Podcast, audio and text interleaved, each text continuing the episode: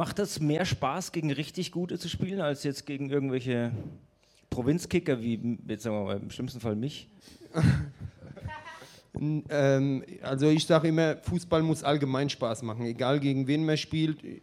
Ich habe immer Spaß am Fußball oder habe jetzt auch noch, obwohl ich äh, in der A-Klasse Spielertrainer bin, äh, habe immer noch Spaß am Fußball und ob das jetzt ein A-Liga-Spiel ist oder ob das jetzt ein Bundesligaspiel ist, logisch ist es was anderes, vor 50.000 zu spielen als vor 400, aber das Spiel an, an, an sich äh, ändert sich ja nicht. Aber trotzdem, man kommt doch äh, wahrscheinlich mit einem Gegner, der äh, einfach nochmal eine Klasse besser ist, noch näher an seine Grenzen ran, oder? Ist das, ist das eine Grenzerfahrung? Mit so einem richtigen Spieler, der einen wirklich an den Punkt ran, an die Grenzen reizt? Oder, oder denkt man, man macht sein Ding und fertig? Ja, es geht ähm, gar nicht so sehr um, um, um den einzelnen Spieler. Äh, das kann auch, kann auch helfen. Also ich erinnere mich äh, das Spiel, ähm, glaube ich, als die, als die Deutschen zum letzten Mal in England gewonnen haben, in, in Wembley, das 1-0, da habe ich direkt gegen Beckham gespielt, ist dann vielleicht auch nochmal eine besondere Motivation. Aber grundsätzlich auch in dieser Woche haben wir es gesehen, Schalke gegen äh, Chelsea. Ähm, man freut sich einfach gegen große Namen auch zu spielen, in einer tollen Atmosphäre, in einem tollen Stadion. Es ist sehr viel schwerer in Belgrad zu spielen, auf einem Acker, als äh, sozusagen in Barcelona, Camp Nou und, und ähm, hat einfach ein tolles Flutlichtspiel und alles ist wunderbar.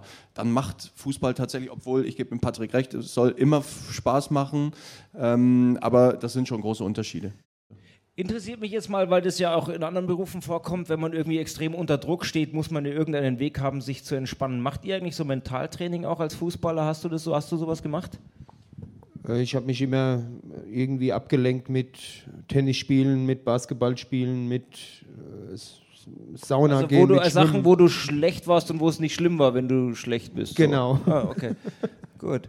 Ja, okay. Ja, das hilft. Gut. Nee, aber jetzt im Ernst, also, äh, also entspannen. Einfach ja. nur entspannen. Einfach entspannen, mal abschalten und am nächsten Tag dann wieder im Volldampf voraus. Okay. Ich kann mir vorstellen, dass wenn man sich so zwischendurch mal entspannt, dann steht man auf dem Platz und merkt gleich wieder, oh, heute läuft es wieder nicht, nützt das ganze Entspannen davor nicht. Also man muss ja auch in, in dem Moment, wo das Spiel läuft, muss man ja den Punkt finden können, wo man den Schalter umlegt, dass man sagt, nee, ich habe jetzt keine Selbstzweifel, sondern psch, los geht's. Ja klar, also ähm, da gibt es heutzutage natürlich auch ganz moderne äh, Techniken, um das möglicherweise ähm, bewusst zu trainieren, mit einer guten äh, mit einem guten Gefühl ins Spiel zu gehen. Ähm, ich glaube, jeder von uns hatte auch früher schon so seine seine Techniken. Also ich erinnere mich, dass ich wirklich am Abend vor dem Spiel so, ne, kannst nicht wirklich einschlafen im Hotel, dann stellst dir halt auch nochmal Spielszenen aus dem letzten Spiel vor oder rufst dir nochmal äh, geschossene Tore so vor das geistige Auge. Das hilft schon, um dann einfach auch am nächsten Tag positiv gestimmt ins Spiel zu gehen. Letztendlich hilft das natürlich nicht immer, das äh, wäre ja auch zu einfach. Ähm, meistens weiß man aber so nach 10, 15 Minuten im Spiel ziemlich genau, bin ich heute gut drauf, kann ich heute laufen, egal wie.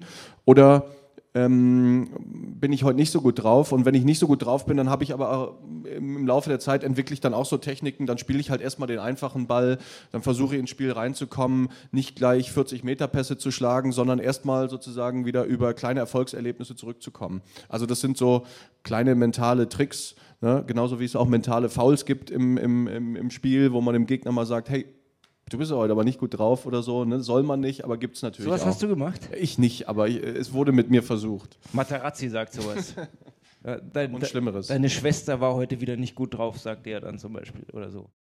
Ist, man hört ja immer wieder im Moment diese ganze Diskussion um diese ganzen jungen Spieler. Im Moment entzündet sich am meisten an den Torhütern, aber grundsätzlich möchte ich mir jetzt das mit den jungen Spielern noch mal kurz mit euch anschauen und dann besprechen. Bayern München beschäftigt sehr viele Menschen und äh aus Solidaritätsgründen oder humanitären Gründen oder die Effektivität muss man nicht hinterfragen.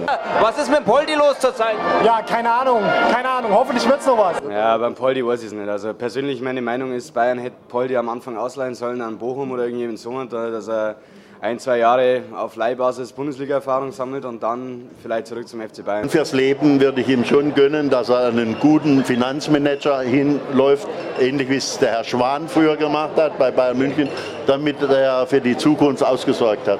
Denn ob er mit Fußball irgendwann mal seinen Lebensunterhalt bestreiten kann, muss jetzt bezweifelt werden. Was Schweini angeht, ja, Schweini ist irgendwie so bringt halt teilweise sehr gute Leistungen, vor allem für die Nationalmannschaft in letzter Zeit. Zum Beispiel in der WM mehr am dritten Platz, da war er super. Ja. Warum jetzt nicht mehr? Weiß ich nicht, woran liegt Da kann er es auf einmal und jetzt nicht mehr. Also auf jeden Fall wünschen wir dem Poldi alles Gute, oder? Ja, das auf jeden Fall. Ist ja ein liebenswerter junger Mann. So. Egal in welchem Beruf jetzt. Das ist ja egal. Ne? Er, solange er nicht von der Stütze lebt und sein Brot selber verdient, ist doch in Ordnung. Volkes Mund ist hart und ungerecht.